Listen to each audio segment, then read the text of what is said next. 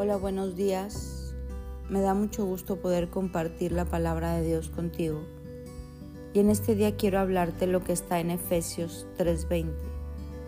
Y aquel que es poderoso para hacer todo mucho más abundante de lo que pedimos o entendemos, según el poder que obra en nosotros. Esta cita nos invita a tener expectativas. Hay personas que no tienen expectativas que viven como en una esclavitud sin esperar nada. Y cuando les preguntas qué esperan, dicen nada, pues hay lo que salga. Porque a veces las expectativas nos dan miedo. Soñar, esperar, creer, nos da miedo porque tenemos miedo a la desilusión, a que las cosas no sucedan. Pero Dios nos invita a tener expectativas dice esta cita que Él es poderoso para hacer todo mucho más abundantemente de lo que pedimos o entendemos, según el poder que obra en nosotros. Dios nos ha dado poder, nos ha dado autoridad, nos ha dado fe, nos ha dado palabra para creer que Él puede hacer mucho más. Pero el problema a veces es que no sabemos cuáles son las promesas de Dios para, tu, para nuestra vida. Imagínate que a ti te dejaron una herencia, te dejaron un departamento en Nueva York, en Las Vegas, en Acapulco, y tú no sabes, y nunca lo disfrutaste, porque no sabías que te lo habían dejado, nunca reclamaste tu herencia. Algo así pasa con la palabra. La palabra está llena de promesas, de bendiciones, que nosotros tenemos que saber cuáles son y acoplarnos para recibirla. Cuando Dios da una promesa, depende mucho del hombre que se cumpla. Te quiero poner un ejemplo. Cuando Dios prometió libertad al pueblo de Israel de Egipto, de la esclavitud, cuando Él prometió llevarlos a una tierra de leche y miel, a la tierra de Canaán, la promesa Dios la dio, usó a Moisés, pero el pueblo no se acopló a la voluntad de Dios.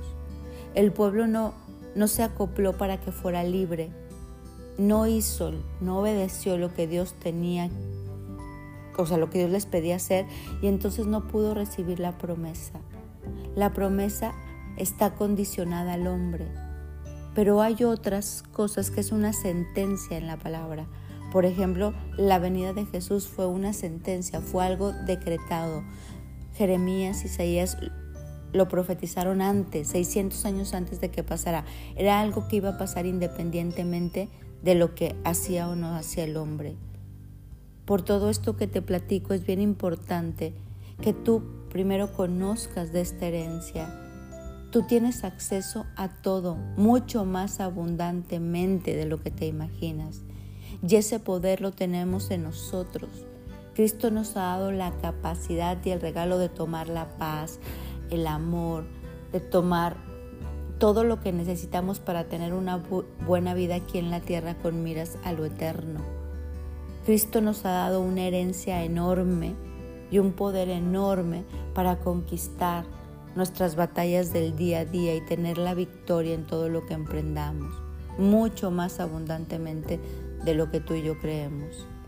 Por eso es necesario conocer cuál es tu herencia de hijo de Dios, de hija, cuáles son las promesas y también conocer cuáles son las sentencias dadas para tu vida. Cuando Dios dice, hecho está, consumado es. Y lo más importante de todo es que tú te acoples y que seamos obedientes a la palabra para poder recibir esto, creer y obedecer. Porque cuando uno cree, obedece, va de la mano. Cuando uno no tiene fe, pues es para qué lo hago si ni creo. Entonces la invitación hoy es a recibir tu herencia. Recibe tu herencia, recibe libertad, esa paz que tanto buscas, esa relación llena de amor, ese gozo, ese, ese éxito en aquello que tú anhelas tener éxito. Jesús ya lo pagó por ti y es parte de tu herencia. Hoy conozcamos cuáles son esta herencia para nosotros. Imagínate tener esos departamentos o esos, regalos, esa herencia y no disfrutarlo porque no sabíamos. La Biblia dice, por ignorante el pueblo perece. Entonces hoy es el día donde tú puedes empezar a preguntarle a Dios, abrir la Biblia y decir, a ver, ¿cuáles son las promesas para mi vida? De que soy heredero y qué tengo que hacer para obtenerlo. Y vas a ver un 2024 lleno de cosecha y bendición. Mi nombre es Sofi Loreto y te deseo un bendecido día y te invito a seguirnos en nuestra página sofiloreto.org.